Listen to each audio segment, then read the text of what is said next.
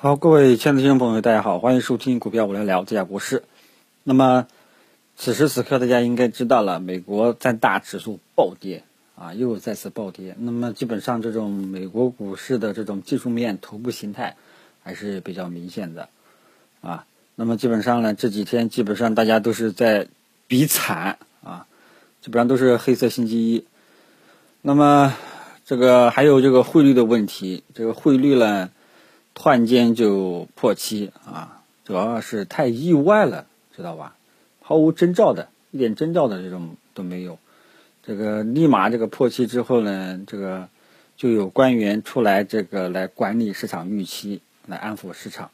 啊，汇率影响呢比较复杂，但是呢，这个最主要的怎么去分析呢？已经跟大家说过了，就是它这个稳定波动的话呢。对吧？没有什么大幅度贬值预期，或者说这个大幅度升值预期的话呢，对股市都没有什么太大的影响。就怕它什么呢？这个哎呀，这一下子气破了，这根本就管都管不住，防都防不住啊。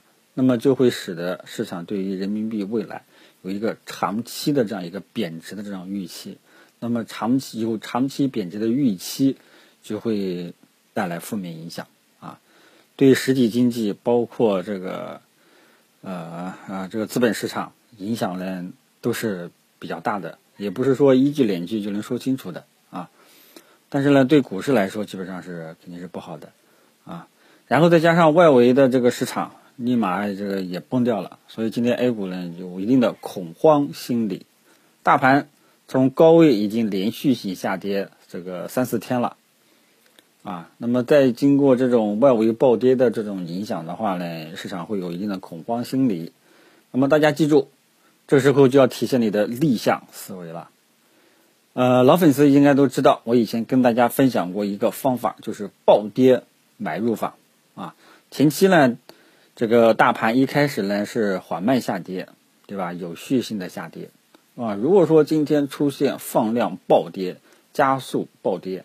搞不好后面可能会有反弹的，啊，有强势反弹的可能性，啊，这点大家记住了。所以，呃，这几天呢，就是全球市场呢，就是有点联动性吧，然后呢，造就了一点恐慌心理，啊，但是大家呢内心恐慌的时候，也要记住，呃，按照我们以前的这种经验之谈，啊，股市如果说出现连续性暴跌，往往就是一个赶底的这样一个动作。后市很有可能会迎来一个比较大的反弹，但是今天会不会出现啊？得看今天的表现。如果说今天呢，就是出现一个暴跌啊，大家可以去参考一下二零一八年二月份的那时候这种走势啊。如果说出现这个大盘放量加速暴跌啊，往往后面很快就会有出现大的反弹，但是不是说立马就让大家去抄底啊？这个暴跌结束的迹象，还要看你盘中的这个表现。大家去看一下这个去年的二月，这个二月份的那种走势，可以看一看，参考参考啊。以前还有啊，像中小板、创业板都有类似的走势啊。那么这次今天会不会这个直接一次性跌到位，赶到底啊？我们看盘中的表现啊。那么正常情况下呢，就是一定这里呢要跟大家讲一下啊，市场恐慌的时候，你内心千万不要盲目跟着恐慌啊。如果说你就是，对吧？你也跟着恐慌，开盘你就砍仓，对吧？这个后面就不管不问了啊。那那你真的是一种散户的思维啊，永远都不能进步啊。以前老早以前跟大家分享的一个战法叫做暴跌买入法，这时候呢看看能不能用上啊。这个具体的看看，呃。等到中午吧，因为现在，呃，无法给大家说今天就一定会这个这个见底，这个得看盘中的表现，啊，正常情况下就是突然间这个大幅大盘已经跌得很狠了，跌个四五个点、五六个点，对吧？然后呢，这个这个分时图这个直线放量跳水，啊，如果说这时候呢突然间出现扭转的话呢，很有可能是这个。说明这个跌到位了啊！当然了，这种情况我更希望出现在下午啊，那是最好不过了。先看吧，看会不会出现这种走势。如果说没有出现这种走势，开盘就对吧？开盘就低开，然后下下探，然后一个冲高，那这种冲高，大家千万不要去追，啊，切勿盲目的去抄底。只有当这个呃盘中这个分时图放量暴跌啊，直接跳水这种动作啊，然后突然间会有之后呢，就是立马得到扭转。那这个时候呢，如果说大再结合大盘的跌幅，就可以这个初步做出判断。但是目前呢。只能跟大家讲这种初步的这种判断的这个依据啊，还要看这个盘中的表现。如果说上午出现了这种迹象的话呢，咱们中午午评的时候再跟大家去说啊。因为这种暴跌买入法的话呢，后续的反弹空间往往会比较大。因为呃有的时候呢，反弹的空间哎呦，反弹一两天就结束了，然后继续磨叽磨叽又跌下来了。那么这种反弹呢，这个难度还是有的。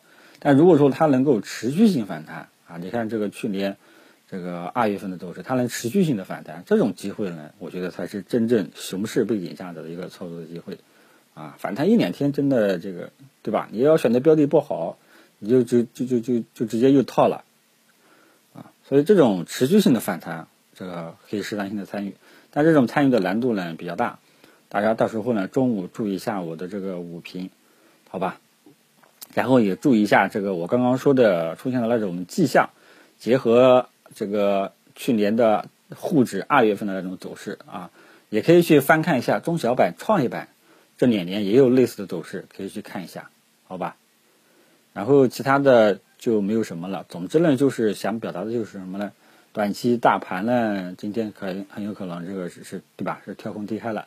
可能会产生一定的恐慌心理，但是啊，恐慌完了之后，搞不好是机会啊。只有但是这个机会出现了，我说的这种迹象了，出现类似于去年二月份的那种迹象了，才可以考虑去尝试性的去低吸啊，否则不要急。这个呢，可能对有些朋友呢是个难度啊。到时候呢，我看吧，我看能不能在这个呃。微博上及时提醒一下，或者说在这个呃五评的时候也提示一下，好吧？然后其他的就没有什么重点要说的了，主要还是这个汇率突然间这个崩溃的啊那种感觉啊，就是这个洪水来了，立马就决堤了那种感觉，所以市场反应很激烈啊。然后其他的消息呢，也就都是次要的了。啊，其实最主要的呢，啊，还是中国的货币政策已经敲定了、落定了，美国的货币政策也短时间也落定了，导致市场短期走出了一个比较明显的一个方向。只不过说这个方向最终还是选择向下。所以呢，大家一定要记住，就是一些对市场影响比较重要的一些宏观的货币政策啊，这种其实对市场影响前后的影响是比较大的。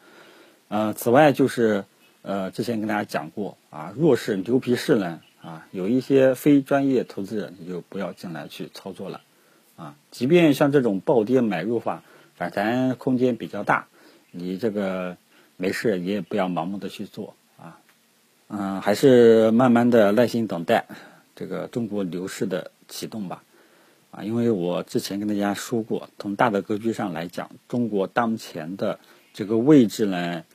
呃，比历史低位水平的估值稍微高一点点，啊，货币政策跟技术面都耐心等待，啊，就是简单一句话，现在这位置呢，就像一三年、一二年、一四年那时候的走势，知道吧？啊，就看什么时候能够想起来，反正也是在低位了，啊，只不过说，嗯，在低位有一些很烂的股票，它依然还会跌，啊，有的好的股票它很有可能就横着在震荡在。啊所以这里就跟大家聊这么多吧，啊，总之呢，市场恐慌的时候，大家一定要保持一个独立客观的分析，不要盲目的去跟着恐慌，好吧？就说到这里，谢谢大家。